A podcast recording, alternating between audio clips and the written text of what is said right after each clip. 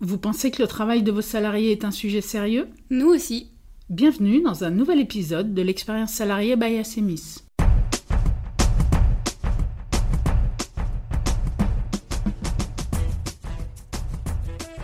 Force qui s'oppose à un mouvement.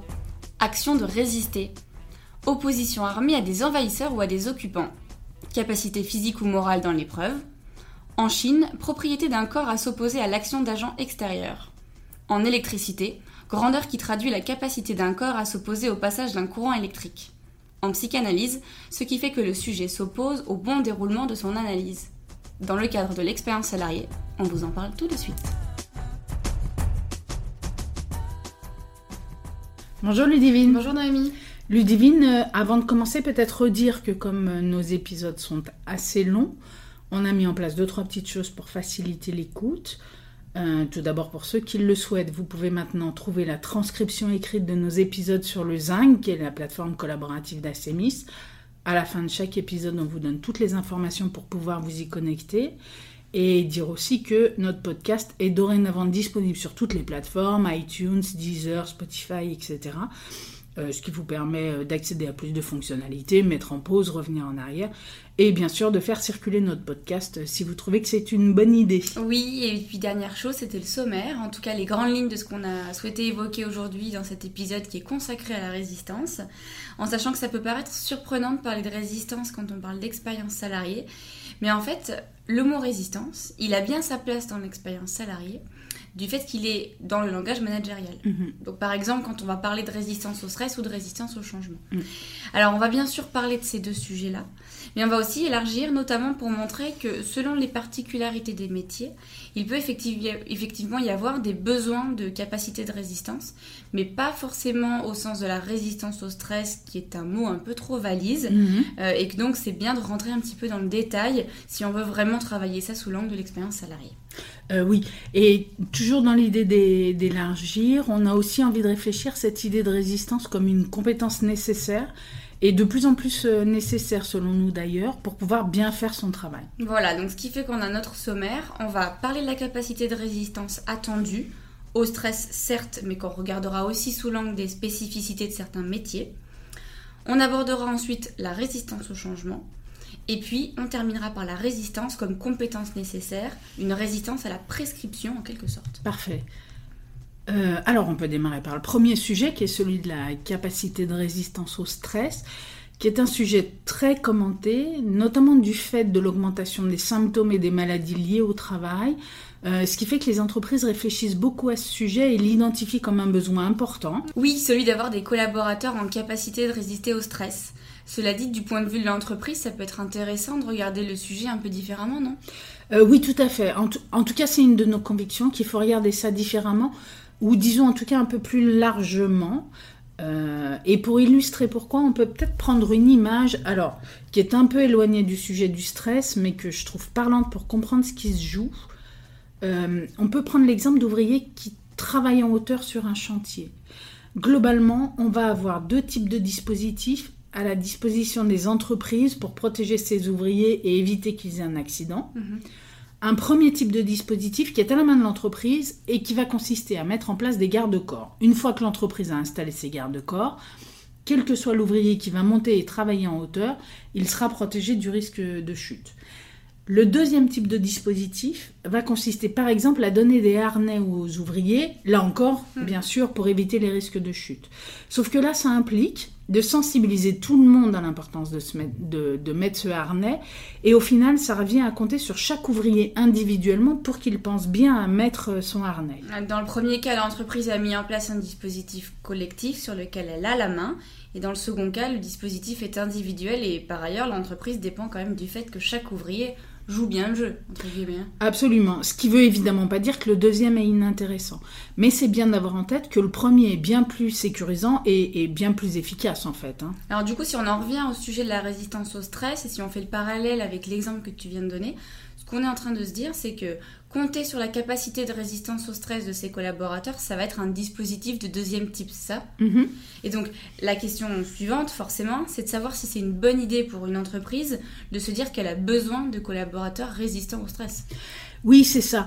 Et en fait, euh, ta question pourrait même être est-ce qu'une entreprise peut se permettre de dépendre en quelque sorte de la capacité de résistance au stress de chacun de ses collaborateurs pour pouvoir fonctionner correctement. Alors bon, évidemment, là, du coup, la réponse est contenue dans la, dans la question. Euh, cela dit, une fois qu'on a dit ça, est-ce qu'on s'est proposé autre chose que cette idée de résistance au stress?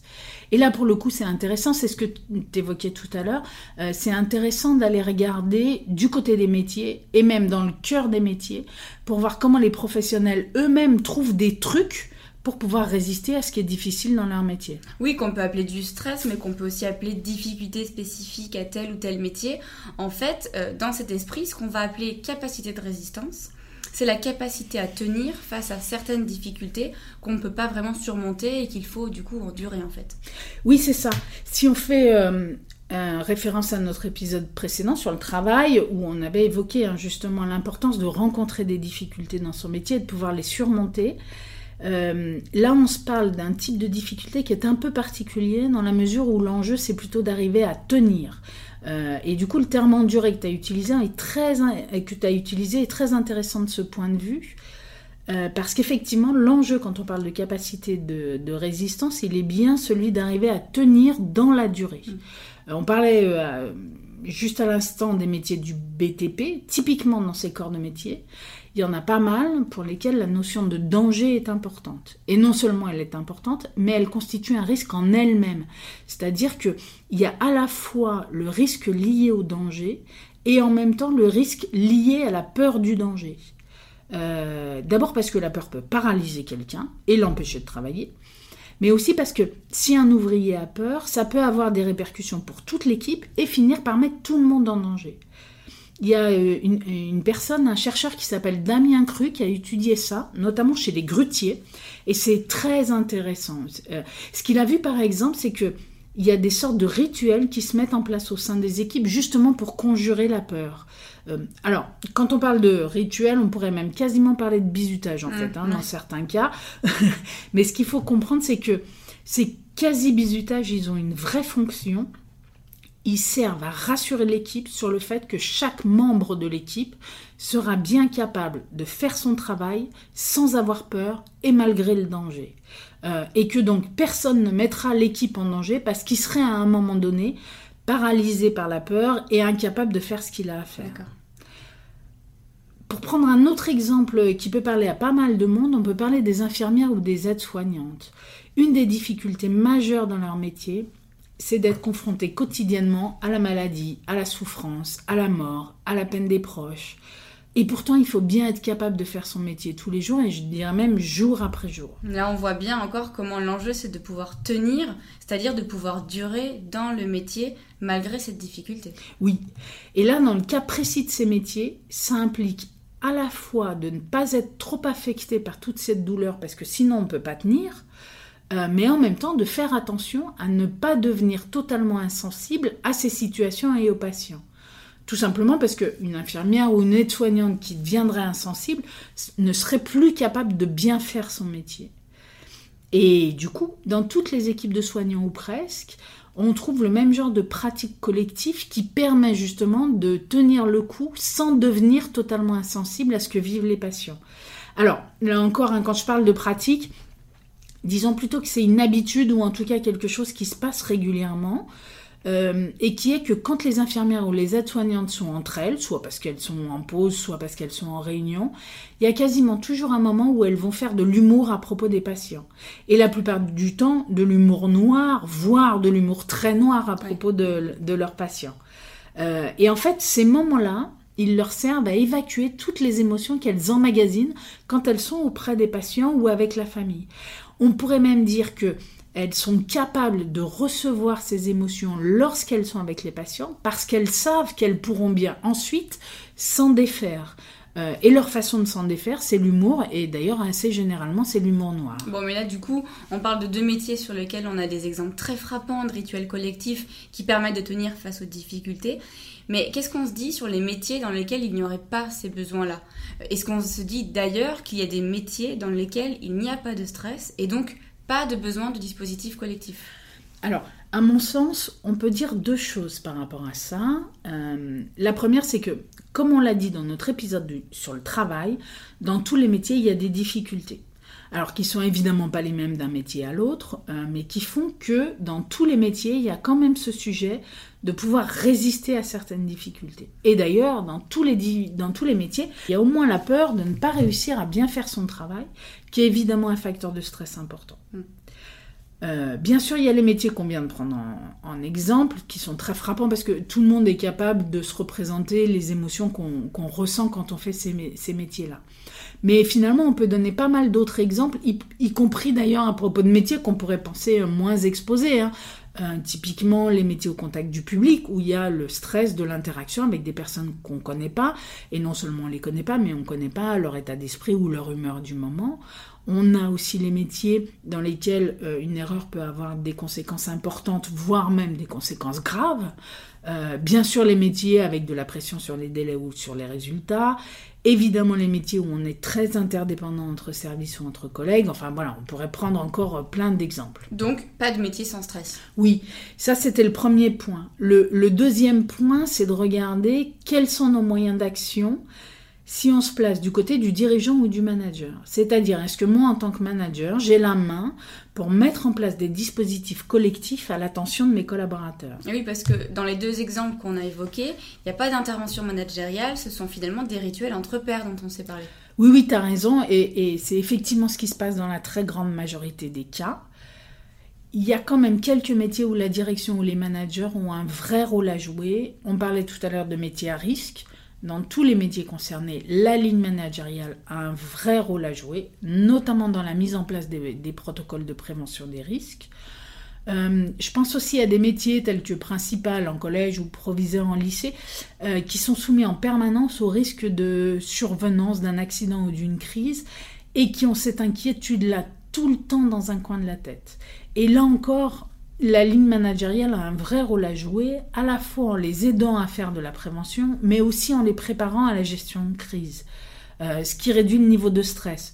En tant que chef d'établissement, je vais être plus serein du fait que je sais qu'on a réduit les risques au maximum, et d'autre part parce que je sais aussi que si une crise grave survient quand même, mon équipe et moi, on saura faire face. Mmh, ce qui ne concerne d'ailleurs pas uniquement les chefs d'établissement scolaires, mais plus généralement tous les responsables d'établissement dans lesquels le risque d'accident ou de crise va être important. Oui, oui, bien sûr. Euh, et pour finir euh, ce petit tour d'horizon, il y a bien sûr tous les métiers pénibles physiquement et pour lesquels, là encore, les dirigeants et les managers ont un vrai rôle à jouer pour permettre à leurs collaborateurs de résister, c'est-à-dire de tenir dans la durée.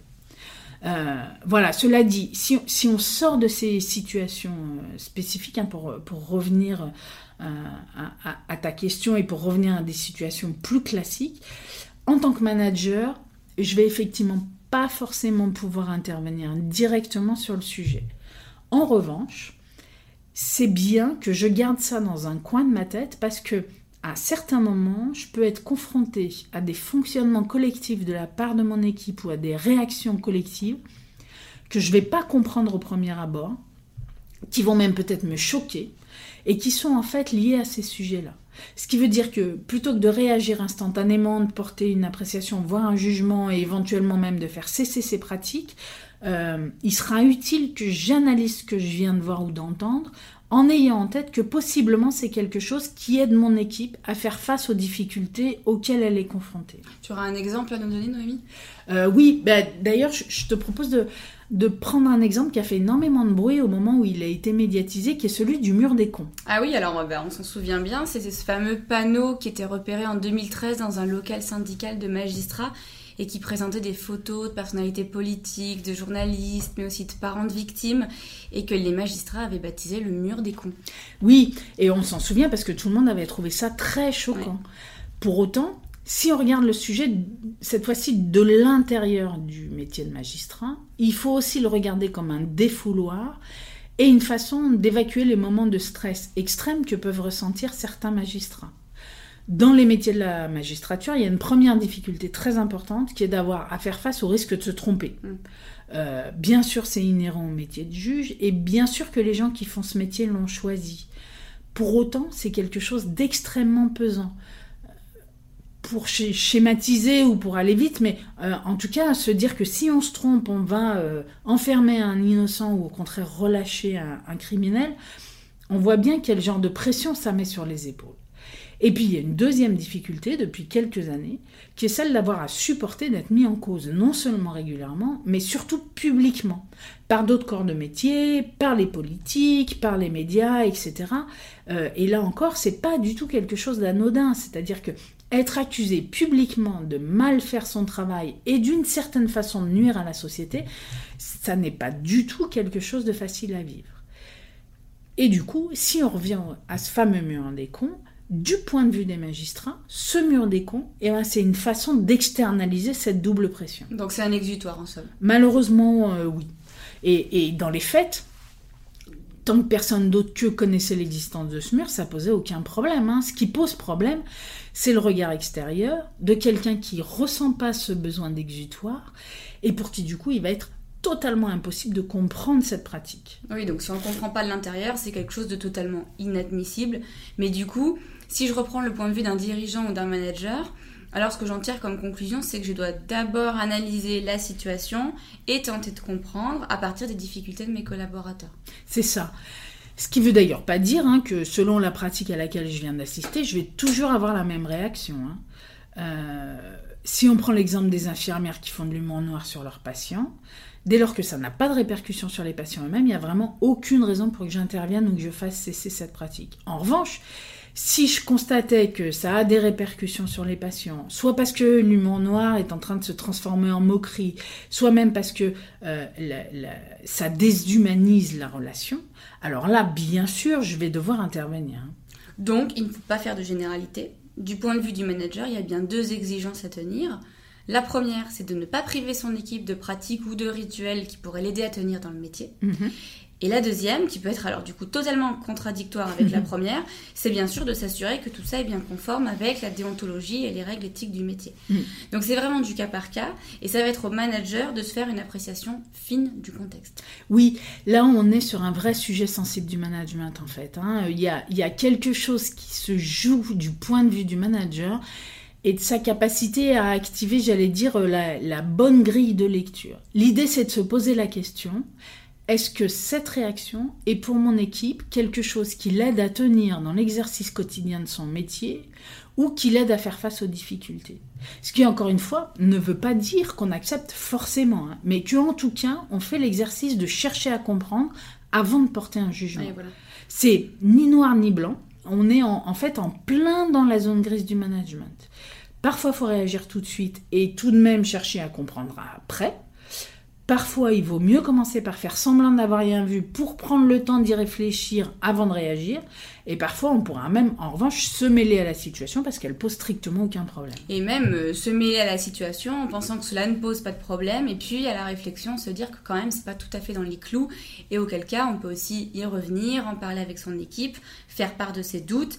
Et puis, euh, proposer d'y réfléchir ensemble sur ce qui est acceptable et ce qui ne l'est pas. Hein. Oui, là, là, en fait, euh, on est vraiment dans, dans le cœur du cœur du management. Il n'y a pas de réponse automatique, pas de procédure.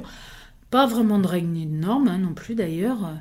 Il faut porter un regard éclairé sur la situation. Il faut émettre une appréciation. Euh, il faut agir ou pas. Et puis surtout, euh, ce que tu viens de dire, se laisser la possibilité d'en faire un objet de débat et de réflexion avec son équipe. Alors maintenant passons à notre deuxième axe d'analyse de la résistance et parlons de la résistance au changement qui comporte souvent une connotation péjorative d'ailleurs, contrairement à la résistance au stress dont on vient de se parler. Oui, ce qui n'est pas une très bonne idée hein, d'ailleurs, euh, cette coloration négative. Je dirais même qu'au contraire, hein, la résistance au changement, c'est plutôt un signe positif. Mais bien sûr, il faut qu'on explique pourquoi. Euh, et du coup, c'est bien de prendre un peu de temps pour comprendre d'où viennent ces phénomènes dits de résistance, justement pour pouvoir leur retirer leur connotation négative. Hein. D'autant que ça nous aidera à mieux savoir comment accompagner les collaborateurs qui ont à vivre, voire même à subir ce changement. Bien sûr. Euh, alors, si on débute par un peu de théorie, on peut aller regarder du côté du processus d'apprentissage d'une activité professionnelle. Euh, et dire que cet apprentissage passe par des phases de routinisation de certaines de nos tâches, de création de repères, d'automatisation et d'incorporation de nos gestes professionnels. C'est ça qui va nous permettre, au fil du temps, de gagner en efficacité. Là où un professionnel novice doit faire attention à tout ce qu'il fait, prendre du temps pour régler ses gestes, prendre du temps pour régler ses paroles, etc., etc. Le professionnel expérimenté, euh, lui, il peut s'appuyer sur des routines qu'il s'est créées au fil du temps. Et du coup, il va pouvoir faire, entre guillemets, vite et bien ce qui est simple, pour, en revanche, concentrer son attention et accorder plus de temps aux sujets les plus complexes. Euh, on, peut, on peut faire un parallèle avec une autre expérience qu'on a presque tous vécue et qui est celle de l'apprentissage de la conduite. Quand on est jeune conducteur, on vit tous la même situation mal assurée de la conduite, avec par exemple la nécessité d'être très concentré euh, sur l'obligation de débrayer avant de mm, changer de mm. vitesse. on a tous vécu là cette période de quelques semaines ou quelques mois où euh, ça n'est pas du tout quelque chose de, naturel et où il faut vraiment qu'on mette toute notre attention et toute notre concentration sur chacun de nos gestes, notamment celui justement de, de débrayer. Avec le recul de quelques années, euh, typiquement, hein, le fait de débrayer, plus aucun d'entre nous n'y pense avant de le faire. C'est devenu quelque chose de complètement automatique que notre corps fait sans même que nous ayons à y penser. C'est ce qu'on appelle un geste incorporé en fait. Hein. Bah oui, et d'ailleurs si demain je change de voiture, je peux avoir à nouveau ce genre de difficulté ou en tout cas euh, je peux ressentir cette perte de repère par exemple euh, si la marche arrière n'est pas au même endroit que sur mon levier de vitesse habituel. Oui, c'est ça. Euh, et, pour le coup, tu viens décrire précisément ce qui se passe lors d'un changement, j'allais dire quel qu'il soit, aussi dans le quotidien de travail. Un changement dans les processus de travail a inévitablement pour conséquence de supprimer tout ou partie des repères que s'était constitué le professionnel expérimenté. En quelque sorte, il va perdre le bénéfice de son expérience, il va redevenir novice, euh, il va perdre en efficacité et de son point de vue, il court le risque de ne pas pouvoir retrouver son niveau de performance. Pourquoi tu précises de son point de vue? Alors, en fait, ce processus d'automatisation, il se fait euh, sans qu'on le décide explicitement et, et même sans qu'on s'en rende compte. C'est-à-dire que au moment où ça se produit, on ne se rend pas compte qu'on est en train d'incorporer un geste pour pouvoir le faire ensuite sans avoir à y penser. Si je reviens à l'apprentissage de la conduite, à un moment donné, notre corps s'est mis en mode automatique pour débrayer avant de changer de vitesse. Et aucun d'entre nous ne sait dire à quel moment ça s'est passé. Voire même la plupart d'entre nous, on n'y a même pas prêté attention. Hmm. Dans le travail, il se passe exactement la même chose, c'est-à-dire que les routines qu'on se crée, les gestes qu'on automatise, les repères qu'on utilise, la plupart du temps, on les a mis en place sans même nous en rendre compte. Et du coup, comme on ne s'est pas rendu compte qu'on savait incorporer des gestes, des routines, des habitudes, etc., eh bien, on, ne sait pas qu'on saura le refaire. Voire même, on croit qu'on ne sait pas le faire. Oui, oui, c'est exactement ça. Euh, et, et, ça va faire partie de l'accompagnement au changement, puisqu'il faut rassurer les collaborateurs sur le fait qu'ils seront bien en mesure de retrouver leur niveau de performance. Et donc les rassurer, ça passe notamment par le fait de leur montrer qu'ils ont déjà su faire au moment par exemple où ils ont débuté dans le métier et que donc bien évidemment ils seront capables de refaire ça. Ouais, c'est pour ça que tu disais tout à l'heure que pour nous la résistance au changement c'est un signe positif. C'est parce qu'elle traduit la préoccupation des collaborateurs qui veulent être en mesure de donner le meilleur d'eux-mêmes. Oui, c'est ça. Euh, et d'ailleurs, au-delà de la notion d'incorporation des gestes qui permet l'efficacité et qui est une préoccupation légitime pour les collaborateurs, euh, on voit aussi de plus en plus d'études sur le fonctionnement du cerveau qui montrent elles aussi que le changement n'est pas le meilleur ami du travail. Euh, tu peux peut-être d'ailleurs nous en dire quelques mots? Oui, oui, tout à fait. Bah, on peut retenir deux choses importantes des travaux issus de la neurobiologie. D'une part, le fait que les zones du cerveau sollicitées sont très différentes selon qu'il s'agit pour nous de réagir à des stimuli exogènes, comme des nouveautés, comme des informations hors normes, des émotions, mhm. ou bien d'enclencher un travail de réflexion, de mener une analyse critique, de se concentrer de manière soutenue, etc. Mhm. Et puis d'autre part, que ces zones du cerveau, elles sont en concurrence au détriment de la zone qui pilote la réflexion. En résumé, plus nous sommes soumis à de la nouveauté, moins nous sommes en mesure de nous concentrer, de prendre du recul ou de réfléchir. Ces changements dans notre environnement de travail ou dans notre processus de travail, en générant de la nouveauté, ils vont nous faire perdre une bonne partie de notre capacité de concentration et d'analyse. D'accord.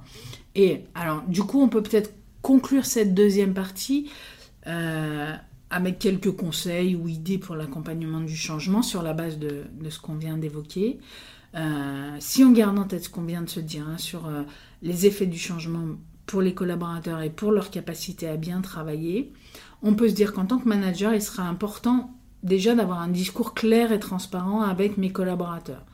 D'abord, donner du sens au changement. C'est bien que je dise à mes collaborateurs que oui, ils vont être déstabilisés dans leur pratique professionnelle, mais que les bénéfices attendus du changement sont suffisamment importants pour que effectivement je leur demande cet effort-là. Euh, deuxième élément de discours, leur dire que les réticences au changement ou les inquiétudes sont, bien sûr légitimes puisqu'elles traduisent justement leur préoccupation de pouvoir continuer à bien faire le travail. Et que donc, tous les échanges à ce sujet seront les bienvenus tout au long du processus de changement. Troisième élément, euh, il est important en tant que manager que j'acte le fait que chacun va perdre en efficacité, même si temporairement. Et que je dise aussi que l'entreprise est consciente de cette perte d'efficacité et qu'elle est disposée à assumer ça, notamment dans la durée qui va être nécessaire pour la recréation des routines et des repères. Euh, et puis le dernier élément, il faudra que je rassure mes collaborateurs sur l'accompagnement qui va leur être proposé, notamment pour leur permettre de retrouver rapidement leur niveau d'efficacité actuel. D'accord. Alors, euh, le, dernier axe d'analyse de la résistance dont on avait envie de se parler aujourd'hui, c'était celui que j'ai intitulé tout à l'heure, la résistance à la prescription. Avant même de dire pourquoi ça nous semble être une compétence importante aujourd'hui en entreprise, on peut peut-être prendre quelques instants pour dire ce que c'est que la résistance à la prescription. Oui, c'est une bonne idée.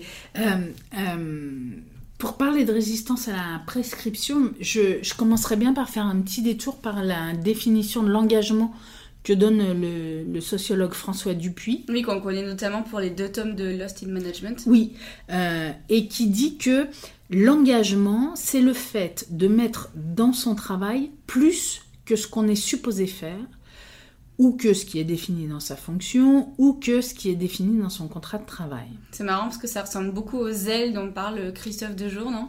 Oui, oui, c'est la même chose en fait. Hein. Il se trouve que le mot zèle a parfois une connotation un peu péjorative. Du coup, le fait de traiter là, ce, sujet-là sous l'angle de l'engagement, ça rend certaines explications plus faciles à donner ou à entendre. Euh, alors, en revanche, ce qu'on sait de manière certaine, et notamment parce que toutes les sciences du travail l'ont montré, c'est que si un collaborateur fait uniquement ce qu'on lui demande, c'est-à-dire qu'il respecte à la lettre les procédures et les modes opératoires, ça ne marchera pas. Donc si je suis la procédure, ça ne donne pas de bons résultats. C'est ça. C'est là où se rejoignent en fait hein, les notions de zèle, d'engagement et de résistance, à savoir que en tant que collaborateur, si je veux faire du bon boulot, alors d'une certaine façon, je vais devoir entrer en résistance, c'est-à-dire refuser d'appliquer à la lettre les procédures qu'on m'a données.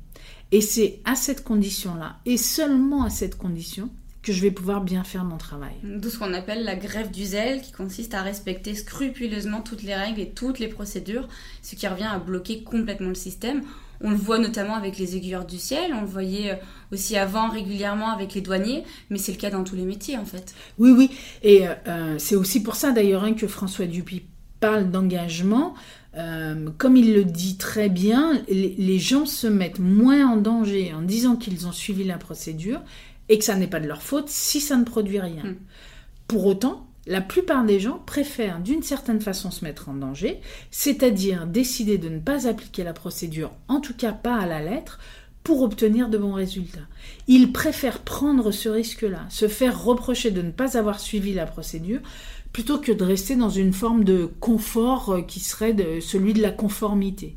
Et c'est précisément ça l'engagement, c'est le fait de résister à la prescription, d'en faire plus que ce qu'on m'a demandé pour pouvoir faire du bon boulot. Ce qui veut dire que cette capacité à résister à la prescription, elle existe déjà comme compétence des collaborateurs en fait, mm. et qu'elle doit même être très largement partagée, sinon rien ne fonctionnerait dans les entreprises. Absolument. Ce qui change la donne ces derniers temps, c'est deux choses. Euh, la première, c'est l'importance prise par l'innovation, à la fois dans les modèles économiques et dans la capacité des entreprises à sécuriser leur, leur pérennité. Euh, et la deuxième chose, c'est l'irruption du big data et des algorithmes en entreprise. Tu nous en dis un peu plus? Euh, bien sûr.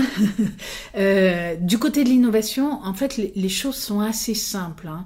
Euh, c'est Francis Pisani qui explique ça très bien. Innover, c'est désobéir. Pour pouvoir innover, les entreprises ont besoin de collaborateurs qui vont désobéir au sens plein du mot, c'est-à-dire casser les codes, ne pas prendre l'existant pour un fait acquis, refuser de penser uniquement à partir de ce qu'on croit possible, etc., etc. Donc là, effectivement, on ne parle pas forcément de respecter ou pas une procédure. Euh, sauf que si la culture de l'entreprise, c'est la conformité, la supervision, le contrôle, les reporting, les KPIs, ce qui, euh, au passage, est encore le cas dans de très nombreuses entreprises, euh, si c'est ça l'environnement de travail, alors ça met les collaborateurs dans une situation impossible. et très vraisemblablement, d'ailleurs, ça prive l'entreprise de tout un tas d'idées innovantes, voire d'innovations. Euh, c'est là où, selon nous, il y a un vrai intérêt à considérer que la résistance à la prescription est une compétence, et non seulement de le considérer, mais aussi de le dire. Et du coup, de la définir aussi, non? Oui, bien sûr. Euh, c'est aussi pour ça, tu as totalement raison, que c'est important de la travailler, euh, j'allais dire comme une compétence précisément décrite. Il ne s'agit pas de dire qu'on va tous résister à toutes les prescriptions tout le temps, mais au contraire que ma compétence, c'est de savoir dans quelle situation précise il est bénéfique pour mon entreprise que je désobéisse. Soit parce que c'est la condition pour me permettre de faire du bon boulot, soit parce que je veux tenter quelque chose de nouveau qui deviendra peut-être une innovation. Euh, et on voit bien là que ça ne se fait pas en claquant des doigts. Il y a d'abord des changements culturels à engager, en tout cas dans un certain nombre d'entreprises, euh, avant tout pour que les collaborateurs se sentent autorisés à. Euh, et puis, il y a à outiller ça, à le structurer. Euh, alors, bien sûr, ce que tu évoquais, c'est-à-dire d'écrire cette compétence, ce, qu'on vient de, ce dont on vient de parler, mais aussi donner les moyens aux collaborateurs de la mettre en pratique. Ce qui implique notamment d'avoir une bonne connaissance des tenants et des aboutissants de son métier. Ah oui, pour pouvoir désobéir, je dois pouvoir anticiper les conséquences, donc avoir une bonne vision des répercussions de mon travail la résistance à la prescription, c'est une forme de désobéissance éclairée en fait. Oui, c'est ça. J'aime bien euh, cette expression de désobéissance euh, éclairée. Euh, en soulignant bien sûr le rôle de l'entreprise, notamment via sa ligne managériale, et qui est le rôle d'apporter justement les éclairages nécessaires pour permettre mm. cette désobéissance éclairée. Mm. Tu évoquais euh, une deuxième chose tout à l'heure qui rend la capacité de résister à la prescription d'autant plus importante aujourd'hui autour du big data et des algorithmes. Euh, effectivement, alors pour bien préciser de quoi on parle, je vais le définir un peu grossièrement. Euh, on se parle de la façon dont les entreprises sont maintenant en capacité d'exploiter statistiquement une masse de données considérable. Euh, et donc on parle du résultat de ces calculs et de la façon dont ils sont ou dont ils seront utilisés en entreprise. D'accord. Si on regarde ce sujet et surtout si on écoute les discours dominants autour de, ce sujet, alors on peut se dire que le résultat de ces calculs sera demain une prescription bien plus puissante que toutes les prescriptions qu'on connaît aujourd'hui. Euh, et je dirais même que le risque, c'est que ces calculs soient considérés d'une certaine façon. Alors, les mots que je vais utiliser sont pas tout à fait adaptés, mais euh, d'une certaine façon, ces calculs pourraient être considérés comme omniscients et omnipotents. C'est-à-dire qu'on court le risque de passer d'une aide à la décision à une prescription de décision avec un enjeu fort, si je te comprends bien, de pouvoir résister à ça, dans le sens où les collaborateurs garderaient la liberté de décider sans forcément suivre le résultat des calculs. Oui. En fait, euh, l'enjeu, ce sera un enjeu de pertinence. C'est-à-dire qu'il faudra absolument laisser la place à l'intelligence humaine dans la prise de décision. Euh, et là où ça touche à la capacité de résistance, c'est dans le fait que tout le monde sera très tenté de se référer en permanence aux résultats donnés par les algorithmes. Il faut que les managers se préparent à cette idée, à double titre euh, d'ailleurs. D'abord pour se laisser toujours la liberté de recourir à leur expérience, leur intuition, à leur connaissance propre pour décider. Et ensuite, bien sûr, en veillant à laisser cette même liberté à leurs collaborateurs.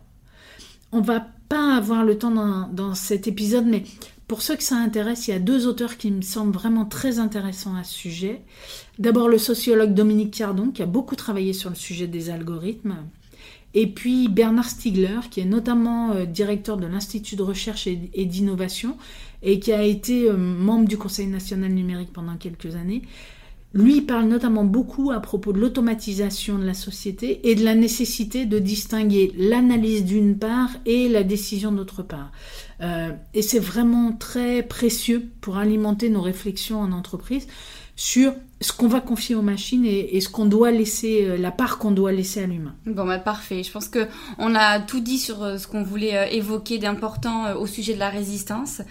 On vous donne rendez-vous très bientôt pour un prochain épisode dont le thème reste encore à choisir. Alors si vous avez des idées ou des envies, surtout n'hésitez pas à nous le dire sur le Zinc ou sur Twitter. À bientôt Noémie. À bientôt Ludivine. Si d'ici au prochain épisode vous avez envie de poursuivre les échanges sur l'expérience salariée, vous pouvez nous retrouver sur le Zinc, la plateforme collaborative d'Acemis, dont l'adresse est la suivante acemis.ilium.com. L'inscription est gratuite pour les professionnels. Et par ailleurs, nous vous promettons une utilisation tout à fait modérée des données que vous nous confierez. Chaque épisode de notre podcast est associé à un article dans lequel vous trouverez aussi des liens vers des vidéos ou des textes en relation avec le sujet abordé. Vous pouvez donc à tout moment continuer à vous informer, mais aussi dialoguer, réagir, poser vos questions ou nous proposer des sujets pour nos prochains podcasts. Si vous voulez être informé de nos actualités, vous pouvez aussi nous suivre sur Twitter via le compte L'expérience salariée by Asemis.